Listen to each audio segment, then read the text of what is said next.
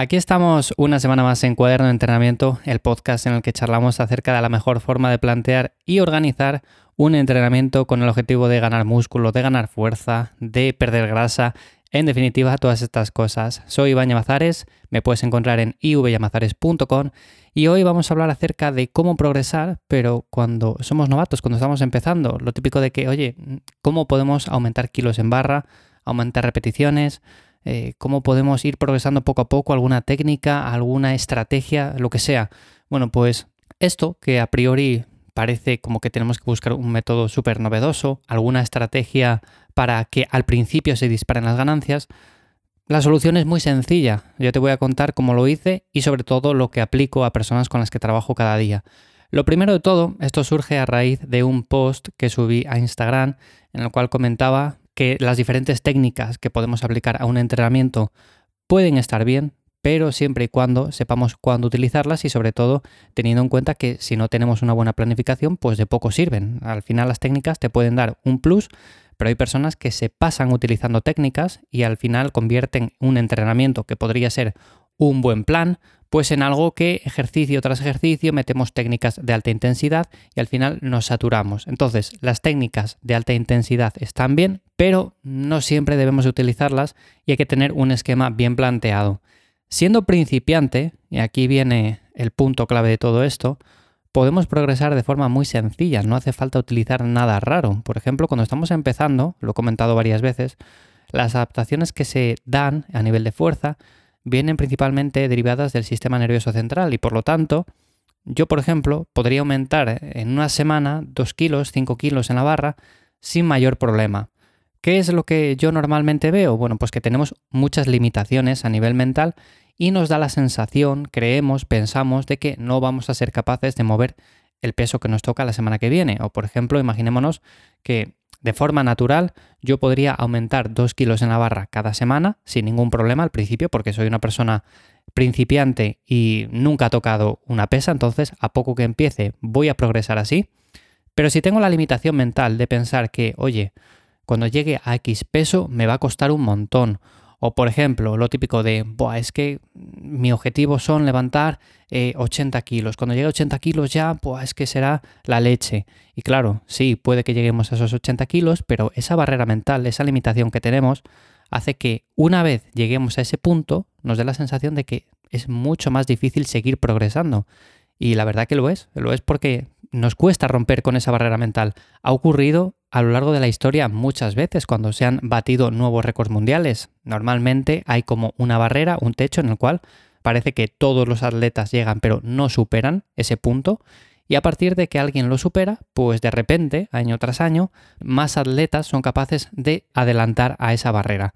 Entonces, ¿en qué quedamos? ¿Era simplemente limitación física, limitación de que no se podía superar, o era más bien limitación mental? Bueno, pues normalmente, aunque es verdad que en algunos casos puede ser limitación física, de que nuestro tope es ese, en muchos casos, pero en la gran mayoría, es limitación mental. Entonces, antes de buscar una técnica, una estrategia, alguna cosa rara que podamos aplicar al entrenamiento, tenemos que tener en cuenta que siendo novatos, con una planificación muy sencilla, se puede llegar a un nivel muy muy alto.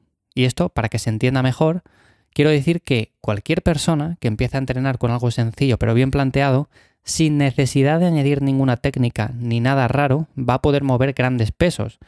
Pongamos que, por ejemplo, una barra normal, una barra estándar, pesa unos 20 kilos y empezamos simplemente con la barra haciendo sentadillas, pues esos 20 kilos son fácilmente superables. Añadiendo 5 al principio, añadiendo 10, añadiendo 20, 30, 40. Y lo mejor de todo es que incluso hay ejercicios en los cuales tanto hombres como mujeres pueden llegar a un nivel bastante similar en cuanto a los pesos que pueden mover. De hecho, conozco a muchas mujeres que mueven más pesos que hombres, por ejemplo, en ejercicios como sentadilla, peso muerto y demás. Entonces, partiendo de esa base, ¿Hay alguna técnica con la cual podamos progresar más rápido? Bueno, pues siendo principiantes yo te diría que lo mejor es plantear algo sencillo, con un volumen con el cual no nos pasemos. Eso normalmente lo he explicado en otros episodios y suelo decir que si empezamos con un volumen bajito de en torno a las 10 series por cada grupo muscular a la semana es más que suficiente y a partir de ahí, oye, si necesitamos más, pues vamos añadiendo más y si necesitamos un poco menos, porque se puede dar el caso, pues bajamos y ya está. Pero normalmente empezando así, empezando bajo, es mejor que no empezando con demasiados ejercicios, series y todo. Luego a partir de ahí es cierto que imaginémonos que llegamos a un punto en el cual ya movemos mucho peso en algunos ejercicios. ¿Qué técnicas podemos utilizar?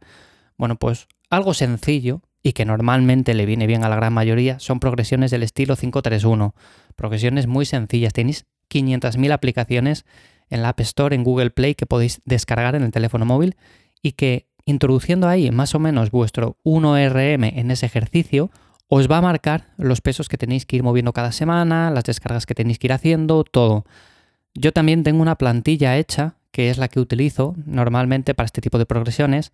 Si tenéis interés en estas plantillas, en estas cosas, para que las utilicéis, para que las guardéis, para que las tengáis vosotros, bueno, pues comentármelo en mi web, en ivyamazares.com, escribís por ahí. Oye, Iván, tengo interés en esa plantilla que me comentas que utilizas para eh, las progresiones de 531 y todo eso. Bueno, pues comentármelo por ahí porque también me interesa saberlo.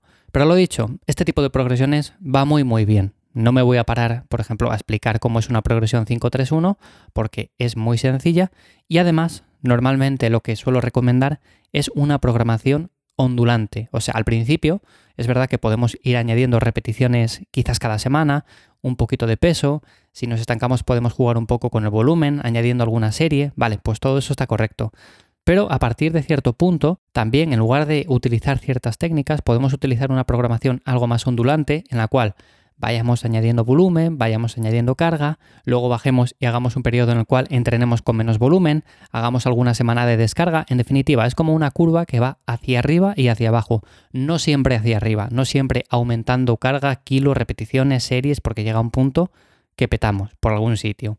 Así que es algo que siempre suelo recomendar y de hecho de manera natural es algo que debería de salir ya, aunque no lo programemos, aunque no lo tengamos, por ejemplo, en la planificación, pero es algo que sale. Por ejemplo, vamos aumentando kilos, vamos aumentando series, vamos aumentando repeticiones y llega un punto en el cual parece que llegamos a un tope en el cual tenemos que bajar un poco el número de series, quizás trabajar en otro rango de repeticiones, eh, bajar algo la intensidad una semana y luego volver a subir como una rampa. Entonces, es una programación que dicho así quizás parezca algo rara, pero es algo totalmente natural. Lo típico de que entrenamos, nos recuperamos un esfuerzo y volvemos a entrenar intentando superar las marcas de la sesión anterior.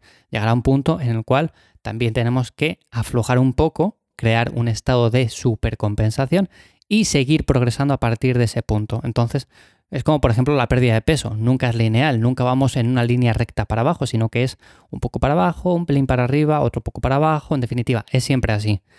Y algo que también me parece importante, por supuesto lo que comentaba de empezar con un volumen bajo e ir añadiendo más a medida que lo vemos necesario, es jugar con ejercicios accesorios para progresar en el básico, no centrarnos simplemente en el ejercicio básico. Si yo, por ejemplo, me centro simplemente en la sentadilla, o por ejemplo en el peso muerto, es verdad que al principio progresaré, pero si me apoyo en ejercicios como son las zancadas, como son ejercicios en máquinas, tensiones de cuádriceps, curve femoral, ejercicios con mancuernas, pues todo eso va a hacer que genere más masa muscular, que también corrija desequilibrios musculares y que, por ejemplo, cuando vaya al ejercicio básico, me sea mucho más sencillo progresar en este. Entonces, hay que jugar con estos ejercicios, añadiendo algunos a la rutina, no simplemente decir, venga, pues yo hago sentadilla todos los días y ya está. Al principio puede funcionar, pero luego no es algo tan recomendable. Y con el rango de repeticiones, exactamente lo mismo. Si, por ejemplo, voy a trabajar con diferentes ejercicios, lo suyo es que incluya diferentes rangos de repeticiones. Por ejemplo, en unas zancadas, pues voy a ir de 8 a 12 repeticiones, porque en la sentadilla quizás me quedé de 6 a 8 en un cool femoral o en unas extensiones de cuádriceps, bueno, pues igual voy a más de 12, ¿no? Porque es un ejercicio en máquina en el que puedo aislar un poco más y seguramente pueda tirar a más repeticiones. No tiene sentido ir, yo qué sé, a 5 repeticiones, a 3 repeticiones. Entonces, jugamos con estos rangos, el entrenamiento es mucho más ameno y siempre, semana a semana, como digo, sin utilizar técnicas raras ni nada por el estilo, podemos ir progresando. ¿Por qué? Porque en estos ejercicios más sencillos, como los que hacemos en máquina, pues podemos añadir una repetición de forma muy sencilla. Y cuando lleguemos a cierto punto, bueno, pues aumentamos un kilo, dos kilos o tres o lo que sea y seguimos progresando a partir de ese punto. Bajaremos repeticiones, pero iremos aumentando con el tiempo. Luego en los básicos, pues normalmente recomiendo un rango de repeticiones más bajo, en torno a 5, 6, 7, 8 repeticiones y con eso podremos aumentar el peso cada ciertas semanas, también poco a poco porque llegados a cierto punto no vamos a meter de repente 5 kilos más a la barra, pero sí 1 o 2 kilos. Para eso los discos fraccionados vienen muy muy bien. Y en general, básicamente se resumiría en eso. O sea, como veis, tampoco es algo complicado. Normalmente con las personas a las que ayudo suelo aplicar todos estos conceptos y la idea parte de una planificación bastante sencilla.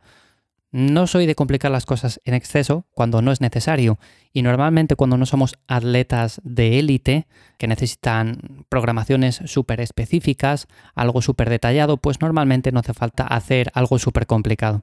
Así que nada más, hasta aquí el episodio de hoy de Cuaderno de Entrenamiento. Espero que os resulte de ayuda, que os resulte de interés, que os haya gustado. Si ha sido así, me ayuda un montón que valoréis con 5 estrellas el podcast en Spotify, Apple Podcast, donde me escuchéis. De verdad que lo agradezco un montón. Y si conocéis a alguna persona o sencillamente queréis ayudarme un poco más, pues podéis compartir este episodio o el podcast en vuestras redes sociales. Nada más, como siempre dejo los enlaces en las notas del episodio a mi web y newsletter en lifters.es y nos escuchamos por aquí de nuevo en unos días. Que paséis buen fin de semana. Chao.